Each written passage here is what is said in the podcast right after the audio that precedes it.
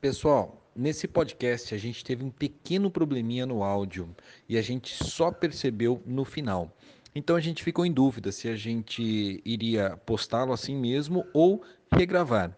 Mas eu sinceramente acho que seria muito difícil a gente reproduzir todo o conteúdo desse podcast, porque afinal ele ficou muito bom. Então, desde já eu peço perdão para você é, pela qualidade do áudio, mas eu também sugiro que você aproveite e ouça esse podcast, porque ele está muito bom.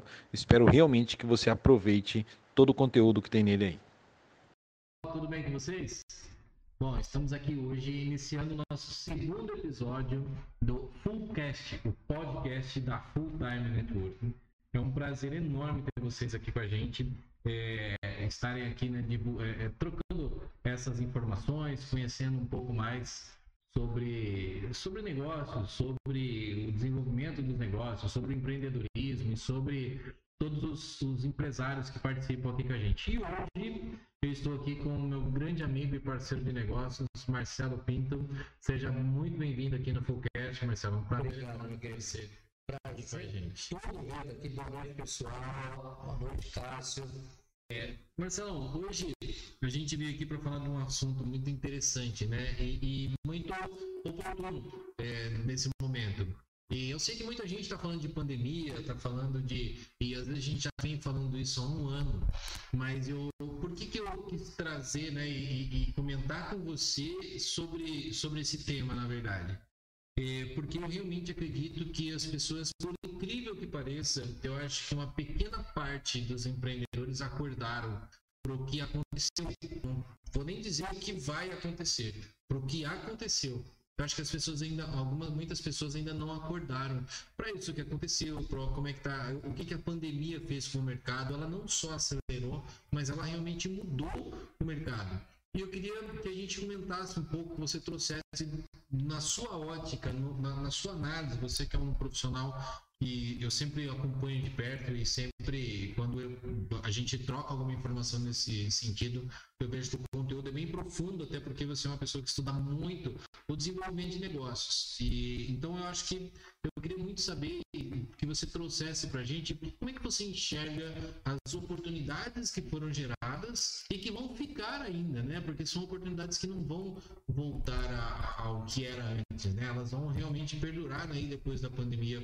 Como é que você enxerga tudo isso? Dá uma geral para nós sobre isso. Meu irmão, olha, eu, eu começo dizendo para você, Cássio, que eu acho que é. Primeiro, que é muito oportuno, né? atual e que precisa ser tocado nesse assunto, porque tem muita gente que ainda está esperando que as coisas voltem a ser como era. Nós já passamos mais de um ano nesse período pós-pandemia, e quando a gente fala isso, não, é, não, quer dizer que nós não acreditemos que a cura vai acontecer ou que vai se estabilizar, que o número de pessoas infectadas ou de mortes não é esse, não é essa a questão. É claro que nós acreditamos, esperamos, temos fé, torcemos, mas a grande verdade é que essa pandemia ela trouxe uma mudança. E essa mudança, seja na vida pessoal, seja nos negócios, ela é irreversível. A, a forma de algumas pessoas verem e, e a forma como, falando propriamente dito em relação ao empreendedorismo, ao empreendedor, essa relação cliente-empresa, cliente-fornecedor de produtos ou de serviços, esse contato, a forma como ele se dá, ele foi mudado, ele foi alterado. E o que nós tínhamos antes da pandemia era um modo de operação que já vinha acontecendo há anos e anos e anos. E que não existia. O mercado ele vinha passando por algumas alterações. É, eu gosto muito de um vídeo, né, um vídeo que eu sempre coloco nas palestras, inclusive, que fala sobre é, a mudança desse mundo conectado, do, do indivíduo em rede, quando ele entra nessa conexão de rede, existe uma mudança, né, quase um eletrocardiograma. E a pandemia veio para acelerar ainda mais essa mudança. Então, o que acontece é que as pessoas que tinham uma certa resistência a estas mudanças, quer seja porque seu negócio ele poderia até não estar bom, mas ele sobrevivia, ele estava subsistindo. Então, ele vinha pagando para fazer a conexão, por exemplo, colocar os seus negócios nos meios digitais. Essa pessoa vinha rodando, por quê? Porque ela tinha, ela atendia seus clientes, ela tinha o seu negocinho que conseguia faturar o suficiente na visão dela para ter uma vida digna. Então ela não buscava mudança, ela estava sempre naquela mesma. Não é que ela não se esforçava, mas ela estava dentro de uma zona de conforto. E a pandemia veio fortemente. Eu costumo dizer que o engraçado da pandemia é que ela veio quase como um restart. Né? É, e que o pequeno empreendedor, inclusive, que verdadeiramente conseguiu analisar a situação como uma oportunidade, ele teve, momento, mas ele teve a oportunidade, inclusive, de sair na frente dos grandes players. Porque, veja, é muito mais fácil você conseguir pegar, você que tem uma loja, um estabelecimento, você conseguir colocar isso, exemplo, no universo digital, no universo virtual, a sua loja virtual, é, com seus posts, da forma como for, como for possível colocar, do que você pegar uma grande empresa que tem zilhões de produtos, é que ela possa, ah, mas ela tem um, um capital financeiro para investir, sim, mas ainda assim, por maior que seja o capital, ela tem um de operação para conseguir fazer aquilo acontecer. Então, breve momento, quem visualizou antes a oportunidade e conseguiu colocar em prática, saiu na frente. Essa mudança permanece até hoje, porque até hoje nós, o que nós vemos são empreendedores, muitas vezes, Cássio, se deixando levar, colocando seu negócio é, na tendência de, olha, se mudar a, a, o viés político, se um político tomar uma decisão, aí a gente fica nessa dança de fase vermelha, fase amarela, fase roxa, fase preta, e as pessoas quase têm um ataque cardíaco. Por quê? Porque estão deixando ainda seus negócios, a sua vida, é, na responsabilidade, talvez seja uma palavra que pareça dura, mas é verdadeira, na responsabilidade do outro. Quando eu começo a entender que eu preciso ver o que é possível ser feito e fazer uma mudança, quando eu me proponho a me adaptar, a mudar, a ir além, eu começo a vislumbrar oportunidades. Então, eu acho que esse é um momento que as pessoas que têm costume de olhar para a dor sofreram muito mais. Ao passo que as pessoas que têm vislumbrado solução, buscando solução, tentando vislumbrar formas diferentes, de, de caminhos diferentes, elas têm conseguido ter êxito, têm conseguido não só sobreviver. Porque esse acho que é o grande desafio, né? É, não só sobreviver, mas conseguir prosperar e além, ver oportunidade mesmo no meio de um cenário. E aliás, é o que todo grande especialista, não é o Marcelo falando, não é o Cássio falando, são todos os grandes especialistas da história. O momento mais propício para crescimento são os momentos de crise. Porque é na crise que se cresce, é na crise que você consegue olhar, tá todo mundo indo para lá, eu vou para cá. É, que, é quem realmente ele, ele, ele, ele corre, são aqueles empreendedores que na crise eles é, é diferente a palavra, eles não se arriscam, mas eles correm riscos, né? Porque correr risco é totalmente diferente de, se arriscar. Se arriscar. Se arriscar é meter a cara e correr para fazer algo sem planejamento e sem visão nenhuma. Correr riscos é saber que de repente, é, principalmente com essa questão de fase vermelha, fase laranja, fase emergencial, é, as empresas no ramo de alimentos, por exemplo, é, restaurantes, etc., elas sofrem muito com isso. E, e às vezes eu falo, olha, hoje eu acredito que um restaurante, por exemplo, isso serve para várias empresas, mas um restaurante ele tem que ter dois, dois métodos de trabalho. Ele tem que ter um método de trabalho para quando ele pode atender clientes e outro método para quando não pode. Como é que ele se diferencia de todos os outros deliveries, né? É, quando está tudo fechado. E quando está aberto, ele somente trabalha ou ele gera clientes para quando fechar, porque existe grande chance de ele poder ter esse cliente é, é, é, realmente ali junto com ele né, esse cliente fidelizado com ele. E aí eu queria ver, esse é um pouco da minha ótica falando de restaurante, eu queria ver você, como é que você enxerga esse tipo de situação. Eu, eu inclusive, é uma das coisas que é oportuno, né, aliás, quero deixar um abraço para a rede toda, né, para todas as pessoas, mas um modo muito especial para o Tiago da Raça, a gente está fazendo um trabalho conjunto, e uma pesquisa, né, junto com os clientes que, que vão, inclusive, nesse viés, é, tem esse perfil de, de, de, empreendedores do ramo alimentício, são vários segmentos né, que, que o sistema Atlas atende e que nós temos feito um trabalho, sobretudo levantando oportunidades, vendo um pouquinho, estudando um pouquinho para trazer um material diferente. E uma das coisas, Cássio, que eu vislumbro é, é, justamente isso que você acabou de colocar, a necessidade de você se preparar, deixar de ser o empreendedor ele tem um costume, né? Infelizmente, o empreendedor brasileiro, colocando muito, é, ele é muito reativo. Aconteceu, eu tomo ação. Aconteceu, eu tomo ação. E a pessoa vive apagando incêndio. Apagar incêndio, né? E tem gente que coloca isso, inclusive, com qualidade. Nossa, eu sou excelente para resolver problemas. Amigo, se você é excelente para resolver problemas, você não é um bom gestor. Você não é um bom empreendedor. Porque excelente é aquele que consegue se antecipar aos problemas para que eles não ocorram. Então você precisa ter esse, esse caminho. Então, ah, veja, quando a gente fala de ser reativo, é justamente o que você falou. Ao invés de você ficar só sendo reativo, ah, fechou, agora eu tenho que de novo conquistar os clientes. Não, eu tenho que ter um modus operandi que me, que me possibilite ter esse link com o cliente. Eu vou falar sobre dois aspectos nesse segmento que você colocou que me chamam muito a atenção, Cássio. Primeiro, eu tenho feito muitos, é, muitas pesquisas, muito contato. Eu queria perguntar para você, como é que você trata o seu cliente? Você que está nos assistindo, o pessoal que está vendo, está escutando, vai ter esse áudio, como é que você trata o seu cliente? As pessoas, fato, o empreendedor muitas vezes ele coloca o ônus da busca pelo seu produto ou seu serviço para o cliente. A pessoa ainda olha, ah, eu tenho meu produto, o cliente quiser comprar, ele muito bem, ele compra. Essa cara, esse tipo de visão, esse tipo de mentalidade, esse, eu, eu acredito firmemente que em breve essa pessoa não vai mais estar no mercado. Ela não vai mais ter é, oportunidades de sobreviver, seja não só pela pandemia, mas pela, pelo dinamismo do mercado. Hoje, é preciso que o empreendedor entenda que satisfazer o cliente não é mais tratar o cliente como ele quer ser tratado. Essa é a primeira premissa que a gente tantas vezes já levamos aqui em consideração. E esse é o grande problema. As pessoas ainda têm esse, é, essa forma de pensar de ah, meu cliente me acha se ele quiser. Eu vou dar um exemplo aqui, falando em termos territoriais de Caraguatatuba. Nós estamos numa região turística e que fatalmente houve uma queda grande é, dentro do turismo, no turismo nacional, mundial talvez, né?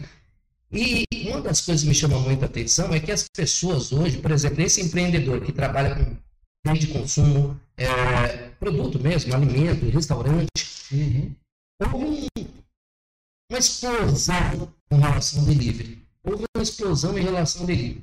E aí chama muita atenção as oportunidades. Né? O iFood, por exemplo, né? falando não só iFood, mas outras plataformas de, de de possibilidade de você ter um acesso online, de fazer o seu pedido, de conseguir buscar é, determinado produto, né? sem necessariamente conhecer, mas ele te dá a possibilidade de você ver, fazer uma avaliação, olhar qual é a crítica daquele produto.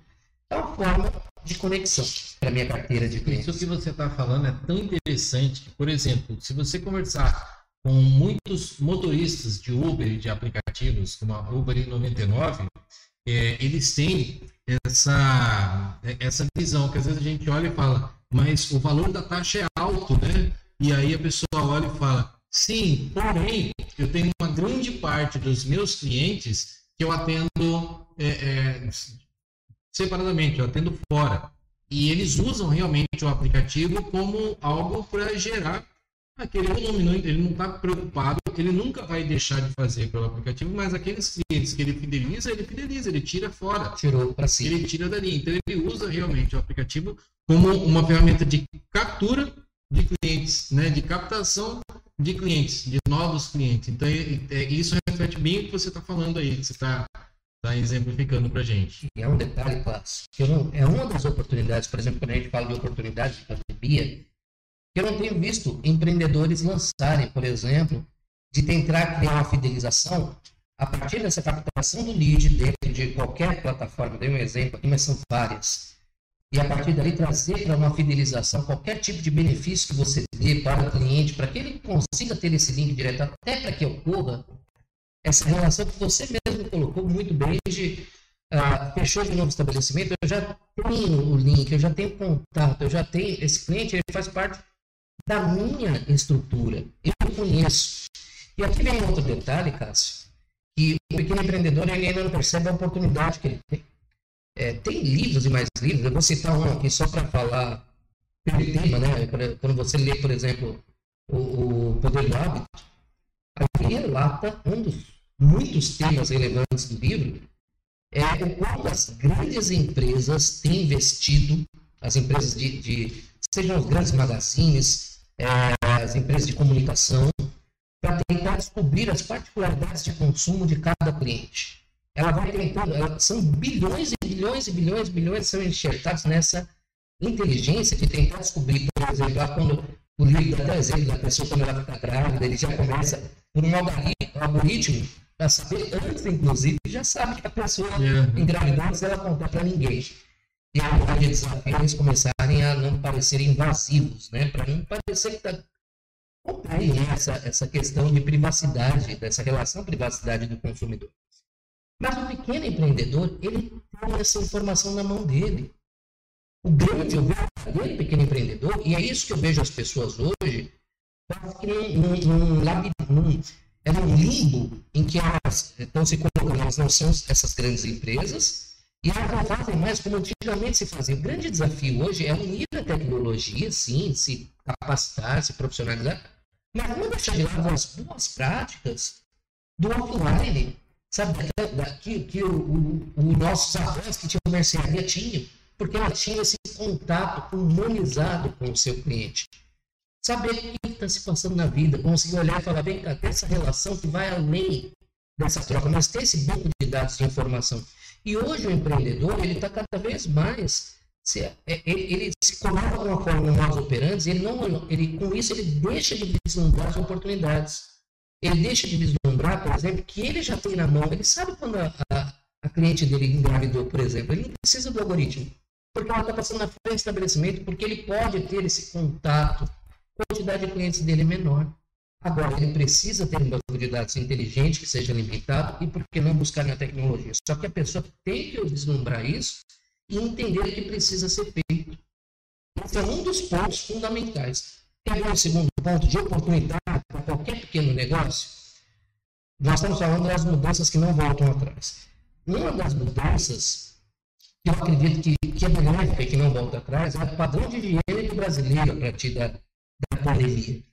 Você vê aqui, por exemplo, no Japão, é, que já não tinha costume, por exemplo, de entrar calçados dentro da casa, que já tem todo o costume de há anos você vê pelas reportagens pessoas com máscara em determinado momento e não. Um outro modus operandi diário né, da sua vida. Isso fez com que a, a, o impacto da pandemia fosse menor além de vários outros fatores. Mas um fator. Hoje o brasileiro ele passou a tomar alguns costumes é, de lavar suas mãos com mais frequência, de se higienizar, de utilizar máscara. Eu não estou aqui para ajudar a falar, né, de isso muito, isso dá certo, não dá certo. O fato é que esse é um novo normal. Nem gosto muito dessa palavra, né, novo normal, mas é algo que não volta mais. As pessoas acostumaram-se. Que empreendedor você conhece? Eu queria que você dissesse assim, bate pronto, para ver se vem alguém na tua cabeça que está começando a entender, por exemplo, que no modo de entrega dela ele pode ser diferente, ele pode impactar o cliente dele, mandando coisas simples, mas junto com um kitzinho daquilo que ele está mandando no delivery, alguma coisa que mostre, por exemplo, que a embalagem dele está sendo pensada, é, que o motoboy que está entregando para ele está sendo treinado para estar tá de máscara, para tá, porque tem clientes hoje que um dos valores é justamente essa questão da senha. Então, por que não mandar para você? Está mandando para um outro escritório? Você manda uma piradinha de álcool gel para o cara junto. Você não precisa falar né, no produto, mas um mínimo que você coloca um investimento que é pequeno. E nas taxas que a gente falou, você economiza o suficiente para fazer isso. Uma coisa legal que você falou, Marcelo, é, e a gente olhando aqui agora, olhando de fora, eu não tinha pensado nesse, nesse nível, né? Mas imagine o motoboy que chega, antigamente ele chegava, ele nem olhava para você, ó, deu tanto, ele te entregava um saquinho com o seu troco lá, se fosse pagar em dinheiro, já vinha com o troco pronto, ele entregava, montava na moto e sumia, você nem sabia quem era. Né? E muitas vezes a gente fala, caramba, se muito do seu, do seu faturamento vem do delivery, quem é o motoboy que entrega? Né? Quando você fizer o pedido, é, de repente mandar para a pessoa, olha, daqui a pouco o Vitor vai uma manda uma foto do, do Vitor no WhatsApp do cliente, ó, o Vitor vai chegar com o seu lanche, com a sua pizza, com o seu jantar, com o seu remédio, com o seu salgado, com a peça que você pediu, que você comprou. Daqui a pouco o Vitor está aí. Eu acho que é diferente quando alguém pede alguma coisa, você me pede e eu falo assim, ô Marcelo, beleza, é, daqui a pouco o Vitor está chegando aí como é que você recebe o Vitor na hora que ele chega? Como é que, como é, que é a sua experiência quando isso acontece? E tem muita gente que, ao que você falou aqui, tem muita gente que ainda não viu é, esse, essa importância do treinamento. Ah, quem eu vou contratar? Ah, qualquer motoboy. Né? Qualquer pessoa eu contrato. E não preciso treinar o motoboy, afinal de contas ele só está entregando. Aí sim, você corre um grande risco, sabe de perder para quem? Para aquele drone que vai chegar para entregar daqui a pouco. Perfeito, perfeito. E aí vai chegar o drone e você vai falar assim, caramba, agora danou-se, porque o, o motoboy ele tem uma, um, um perfil para entregar e o drone chega lá pertinho, entrega na pessoa, então. Só que às vezes a pessoa quer receber uma foto, ela quer conhecer, ela quer ver, ela quer dar um bom dia, uma boa tarde para o motoboy. Porque as pessoas estão vivendo tanto em isolamento que qualquer pessoa que você tem algum tipo de contato, de máscara, é, é, respeitando todos os protocolos aí, mas isso passa a ser interessante. Então, do detalhe. Né?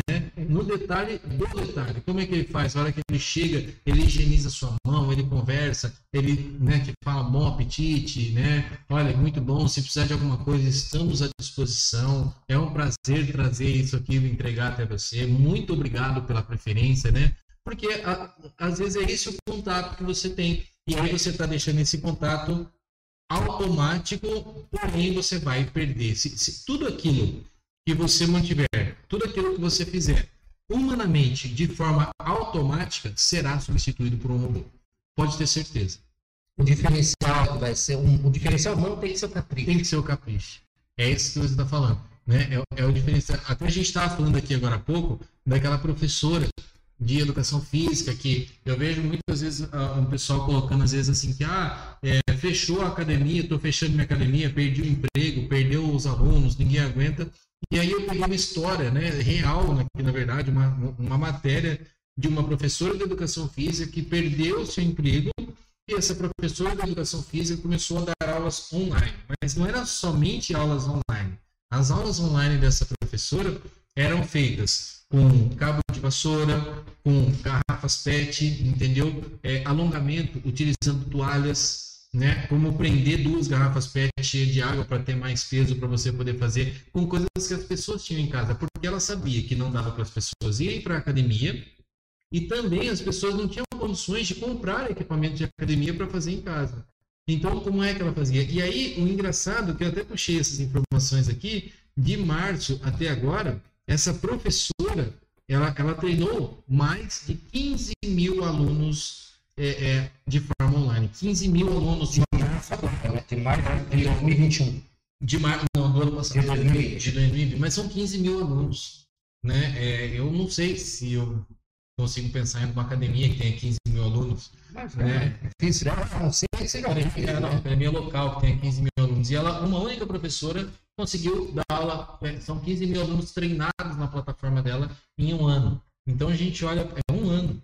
Pois é. Então a, a gente vê a aulas ela teria que dar para chegar no número desse? Né? Não, seria muito difícil. É, então são coisas que a gente olha, né? E eu queria ver uma outra coisa com você, Marcelo, que é quanto ao aprendizado, né? Ao futuro. Porque se for para a gente pensar, é, se eu tenho um cliente, né? Um cliente hoje, que ele, é, o meu persona hoje ele tem 25 anos de idade, né? E aí eu penso assim, caramba, daqui cinco anos né? Quem vai ser o meu cliente? É o cliente que tem 20, que tem 19 anos hoje.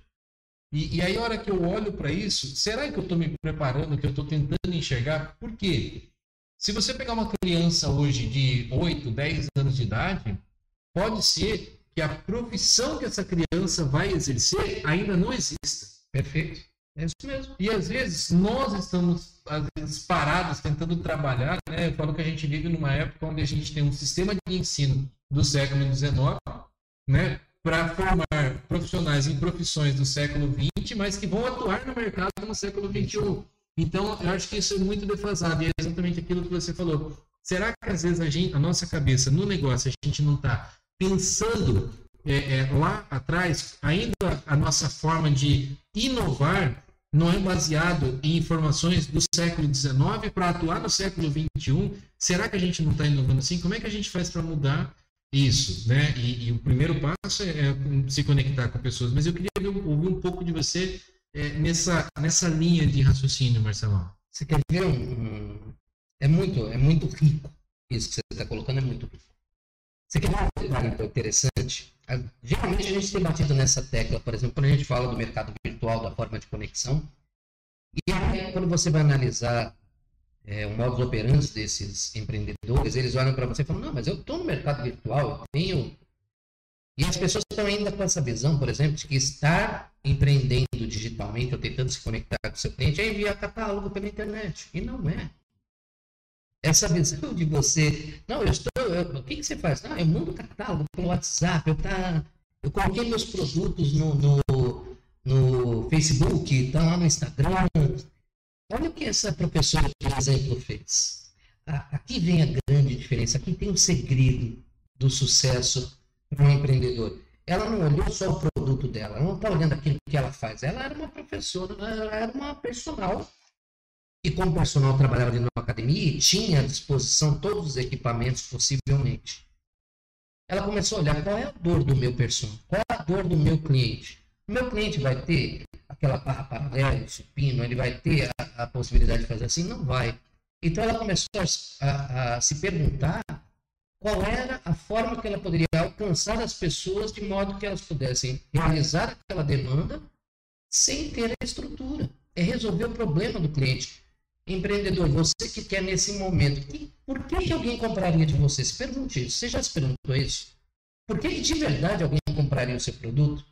Tem, tem é, aqui vem outro detalhe, né, que para mim, eu gosto muito de todos os nossos processos, né, de, de tanto de mentoria como de, de business coach, eu sempre gosto muito de trazer tanto a leitura, né, os livros, palestras e tudo mais, mas também trago alguns filmes. Eu queria aproveitar para trazer uma, uma na verdade, não é nem uma série, é um programa brasileiro chamado.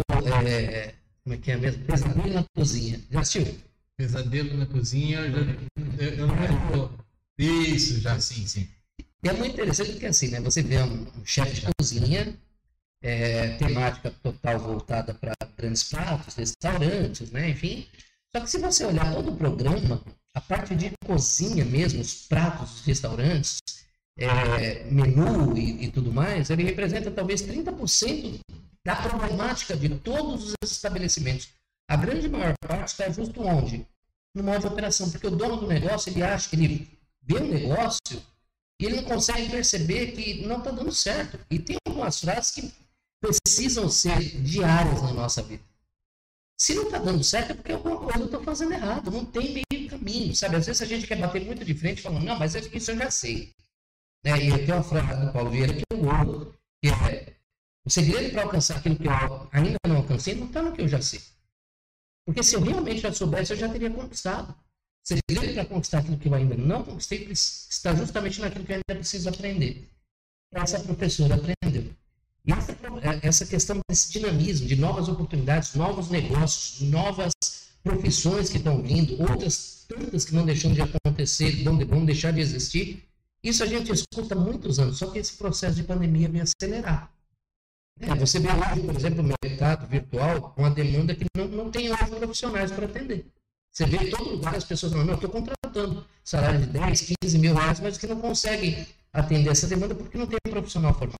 Eu vejo muitas pessoas, às vezes até que me procuram, procurando agências de marketing digital. Cara, você precisa de uma agência de marketing digital, eu preciso de uma empresa, mas uma empresa completa de marketing digital, que possa é, é, desenvolver uma campanha, criar arte, colocar tudo isso para rodar e coloque o cliente aqui para mim. É claro que isso não custa barato, mas é, não tem muitas agências profissionalizadas como essa aí no mercado. Você vai ter grandes, né? Você vai aquelas mega enormes agências que vão mostrar assustadoramente. Só que essa é uma oportunidade. Por que, que acontece? Antes do momento de pandemia, Cássio, nós vivíamos uma situação que ainda é muito assertiva, que é de você conseguir nichar cada vez mais, ser bom naquilo que você faz. Ótimo. Mas aí é o momento das oportunidades de unir forças. Hoje, por exemplo, uma pessoa que acabou de citar um ponto que é, é uma lacuna no mercado. Você, o pequeno empreendedor, o médio empreendedor, ele não encontra esse tipo de serviço de uma pessoa que pega de cabo que vai conseguir cuidar disso de ponta a ponta. De ponta a ponta. Mas eu não trabalho com isso, Marcelo. Eu faço é, a arte. não, eu faço uh, anúncio, eu sou especialista. Se juntem, criem produtos em, em, em conjunto, a força do network está aí. E essas são as oportunidades que esse momento está colocando. Mais uma das oportunidades que esse momento cria. Só que as pessoas ainda estão pensando, aquilo que você colocou é fantástico. Será que ainda não estão pensando como no passado?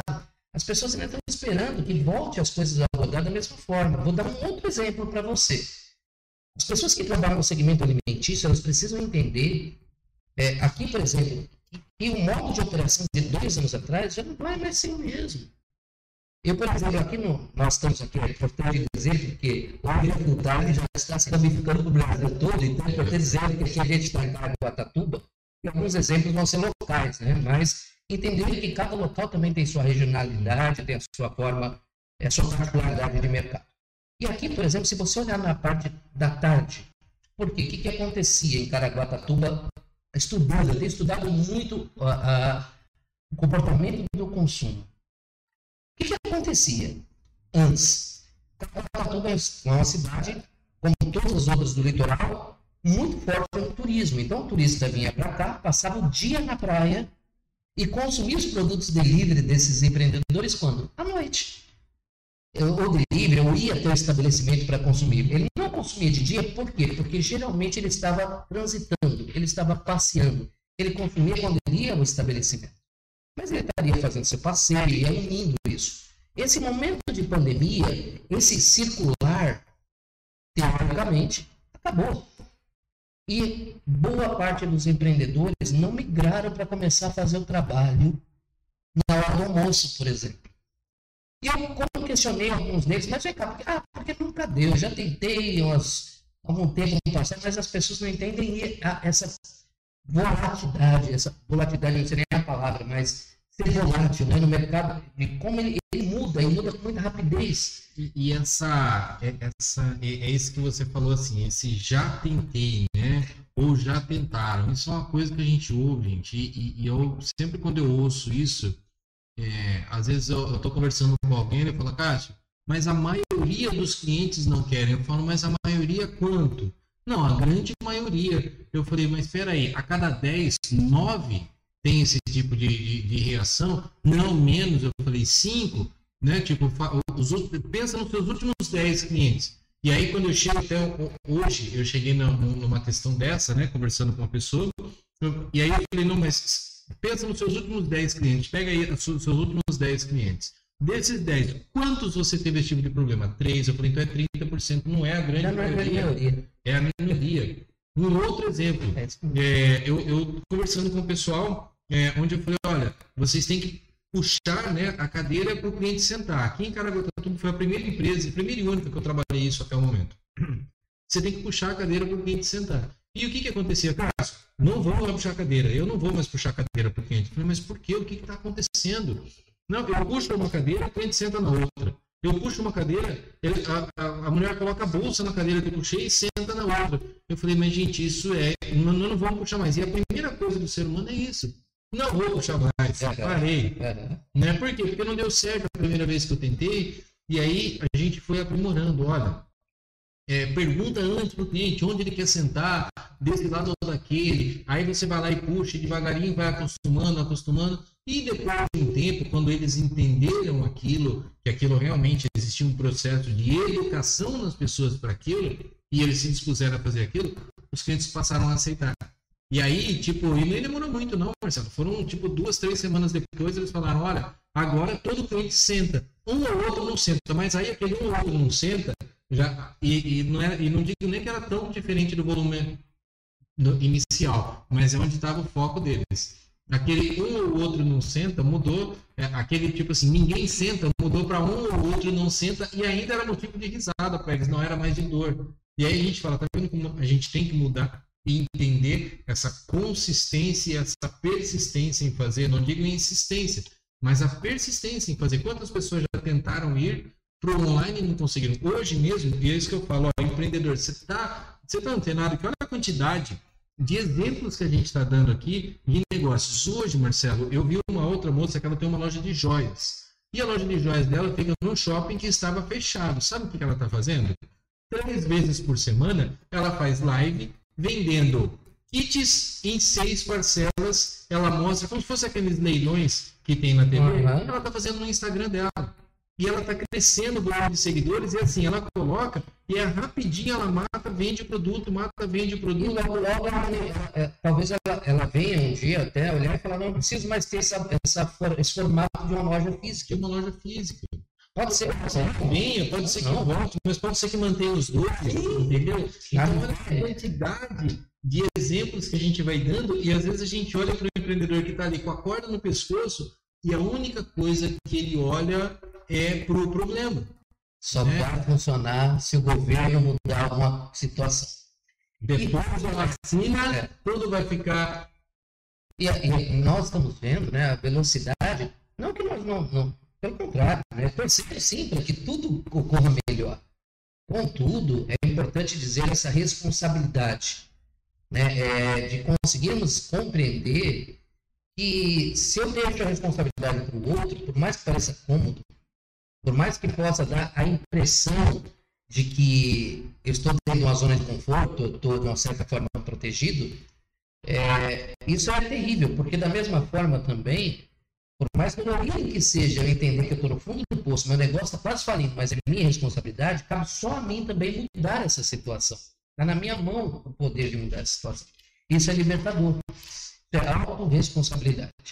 Essa visão de autorresponsabilidade hoje que o empreendedor precisa ter, ele precisa buscar para conseguir potencializar os seus negócios. E essa visão, Cássio, de que alguns deu certo, sabe o que eu acho de verdade? É muito interessante quando eu falo essa questão de, ah, eu já tentei, não dá certo, essa resistência, como você falou, porque É. é óbvio que tem um período de maturação. Tudo tem período de maturação. Tudo tem período de maturação. Uma mudança de conceito tem um período de maturação. Uma mudança de, de cenário, de operação, por mais simples que pareça, ela tem um período para educar. É como você falou, educar. E isso gera fidelização. Esse tipo de conduta que você fez, porque amanhã ou depois, isso passa a se tornar um dos atrativos daquele estabelecimento. Poxa, eu vou ali por quê? Porque eu sou tratado com cordialidade. Aquele é restaurante diferenciado em Caraguatatuba. Ele me atende e não só me recebe, não só me dá uma comida limpa, gostosa, mas também com cordialidade, me trata como um cliente especial. Para muitas pessoas isso pode ser motivo para fidelizar aquele estabelecimento. Muito bem. Dito isso, sobre a fidelização, sobre. Eu acho que o grande mal do empreendedor, e o grande mal hoje, eu acho que da humanidade de modo geral, é uma coisa chamada ego. Porque o empreendedor, muitas vezes, ele diz que ele quer acertar, mas parece que é birra. Ele quer mostrar que ele está certo. Ele eu, eu, quantas vezes no processo de coaching, uma das primeiras coisas que eu pergunto para o cliente é: você prefere ter razão ou prefere ser feliz? Eu pergunto para você, empreendedor: você prefere ter razão ou você prefere fazer o seu negócio dar certo? Tem muita gente que vai dizer que prefere ter razão. Se for sincero, porque uma coisa também é o que você fala, outra coisa é como você age. Por que eu estou dizendo isso? Porque quando a pessoa vira e fala, olha, eu já tentei, não, isso não dá certo. Amigo, se o seu resultado está dando tudo certo, ótimo, não pense em mudar. Se você está tendo resultado extraordinário, se o teu negócio está todo vapor, você está voando baixo, parabéns. Agora, se você precisa, se você sente que tem oportunidade, que você pode mais, está na hora de você parar de colocar. E aí é que vem a grande questão. Ah, mas é um momento, as pessoas começam a arrumar desculpa. Não, aí é a pandemia. Eu costumo dizer o seguinte: tem alguém prosperando? Tem alguém conseguindo 15 mil, 15 mil alunos? Devia atender o quê? Não chegaria a um 10% disso. E com certeza o dono não chegaria a 10% disso. Se tem gente tendo resultado extraordinário, não é porque o sol está nascendo para todo mundo. Muito provavelmente a qualidade de vida dela não chegaria a 10%. Exato, exato. Conseguindo fazer as coisas de uma maneira equilibrada, sem ter talvez alguém para ficar ditando, faça dessa forma, faça daquela forma, com algumas limitações. Eu não estou nem pregando aqui que todas as pessoas têm que sair da academia para fazer alguma coisa. Até porque talvez hoje, se você for tentar fazer isso, você for um personal, você já não vai mais ser um dos primeiros, você já vai ser um segundo, você vai ter que mudar em alguma coisa. Agora, o que eu estou dizendo é, empreendedor, qual é a pergunta que você tem que fazer? O que, que o teu cliente precisa para mudar? Às vezes as pessoas se lançam no mercado virtual, mas se lançam de qualquer jeito. Mesmo na academia, né, Marcelo? Eu, eu não quero fechar a minha academia, eu tenho um carinho enorme. Está ótimo, está muito bom isso. Mas o ponto é, e é o que você falou, por que, que as pessoas iriam até a sua academia hoje? Uhum. Né? E, e, porque às vezes a gente faz a pergunta, não sei por que, que os clientes não vêm mais para a academia, ou com essa questão de pandemia ninguém vem mais. Tá, vira chave. Por que, que ele deveria ir na sua academia?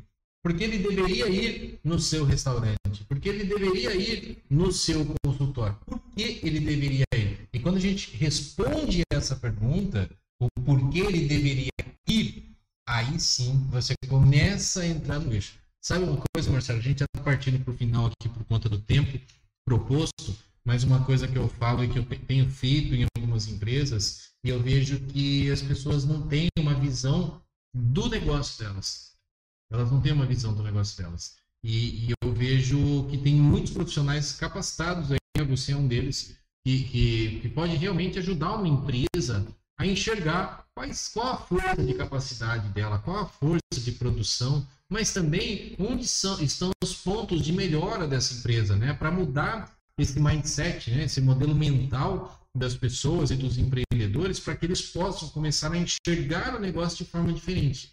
Né? E mas muitas pessoas ainda não estão procurando por isso. Elas ainda estão ainda, né, o que você falou, esperando acontecer algo mágico para que os negócios comecem a prosperar. E isso é um perigo gigantesco, né? Porque a gente não sabe se os negócios vão ter fôlego suficiente para chegar até lá. Né? E até por isso eu falo muitas vezes, eu falo, gente, pessoas precisam de pessoas. Pessoas são importantes. Mesmo com o distanciamento, o que mantém a roda girando são as pessoas. O que mantém a sua empresa aberta são as pessoas, tanto as pessoas que compram quanto as pessoas que estão com você, né? que, eu, que, que não são nem é, é, empregados, na verdade, hoje. Você tem que tratar o seu, o seu funcionário como um associado. Perfeito. Né? Deixa de tratar ele como um empresário. Ele não é um sócio, é diferente. Ele não é sócio. Sócio é aquele que detém uma parte do comando da empresa. Associado é aquele que entra num negócio junto com você e fica com uma fatia do lucro.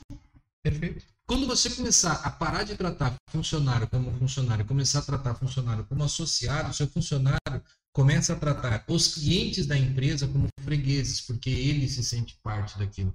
Mas isso é assunto para um outro podcast aí, senão a gente vai, é, é, vai além aí. Galera, algum de vocês tem alguma pergunta? Querem falar alguma coisa? Estamos aqui só para a gente partir para o final agora. Marcelo, quer fazer alguma, alguma fechamento, alguma coisa final aí? Meu amigo, eu acho que o que eu gostaria de falar para você, empreendedor, é. Tem muita gente falando, olha, tá difícil. É óbvio que é desafiador, o momento é desafiador. Para a humanidade, o momento é desafiador. Mas reclamar nunca vai fazer ninguém ganhar o jogo. Eu acho que o grande viés aqui do nosso bate-papo, grande, se fosse fazer um resumo, é vislumbre a solução. Busque a solução. Cássio falou do, né, como profissional que trabalha com capacitação humana. Veja, antes da pandemia, inclusive, os coaches foram massacrados no mercado. Para mim, isso foi uma oportunidade. Vislumbrei todos os ataques aos coaches. Ah, o coach é aquele cara que não sabe o que fala, que aparece no chevette para falar, para você ganhar uma Ferrari. Eu fiz disso uma oportunidade para mim. Porque eu não falo daquilo que eu não vivo. Eu não falo daquilo que eu não vivo. Tudo aquilo que eu aplico dentro do sistema, eu já pratiquei na minha vida. Eu conquistei. Eu só, o que, que eu comecei? Eu comecei a olhar. O que, que eu tenho de diferente para o meu cliente? Aqui é só para dar um, uma parte para que você vislumbre. Muitos dos meus amigos coaches deixaram de se falar como coach, foram ser é, só mentores, foram trabalhar com terapia. Né? Por quê? Porque acharam que o mercado ia se esgotar. Para mim, isso foi a oportunidade. que eu falei, ó, eu sou um coach que eu tenho uma vivência de 25 anos como gestor. Isso não é qualquer coisa, não é só a formação que eu tenho. Eu tenho uma formação, tenho várias formações, inclusive, nas melhores do país, mas além disso, eu tenho experiência naquilo que eu faço. Isso é diferencial. Então, qual é o diferencial que você tem hoje, amigo, minha amiga?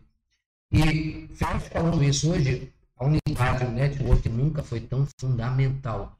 E o network, quando o Cássio fala, às vezes a gente pensa muito nessa questão do network é, entre empresários, que é muito bacana, mas quando você faz também o network dentro da tua empresa, quando o teu funcionário, né, como teu colaborador, ele passa a assumir essa postura, como o Cássio colocou, é, teu negócio passa a atingir um outro nível, um outro patamar, porque ele passa a tratar o cliente de uma forma diferente. Fecho então falando do mesmo exemplo do motoboy, que aqui eu quero trazer uma problemática. Por que, que existe tanto? Vou falar novamente Caraguatatuba. Sabe onde a primeira coisa que mostra que tem muita coisa errada? Olha as taxas de entrega dos estabelecimentos. Será que todas essas taxas de entrega que estão acontecendo, aquele fornecedor, você empreendedor, você está fazendo essa taxa de entrega, tem algumas de 20 reais, de 15 reais, eu vi feito uma pesquisa em cima disso, você está direcionando isso para esse motoboy ou você está tentando cobrir a taxa daquele aplicativo que você está utilizando? O teu modo de operando está errado.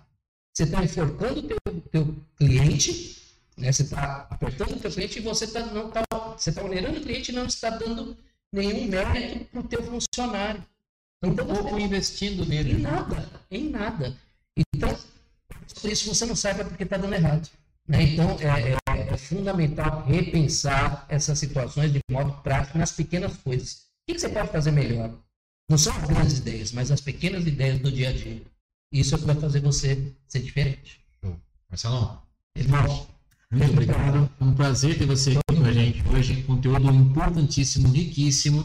E você, eu te espero na próxima semana, na próxima segunda-feira, às 19h45, com mais um Fullcast para eletrizar os seus negócios aí. Um grande abraço, fica com Deus e até a próxima semana. Abraço, gente.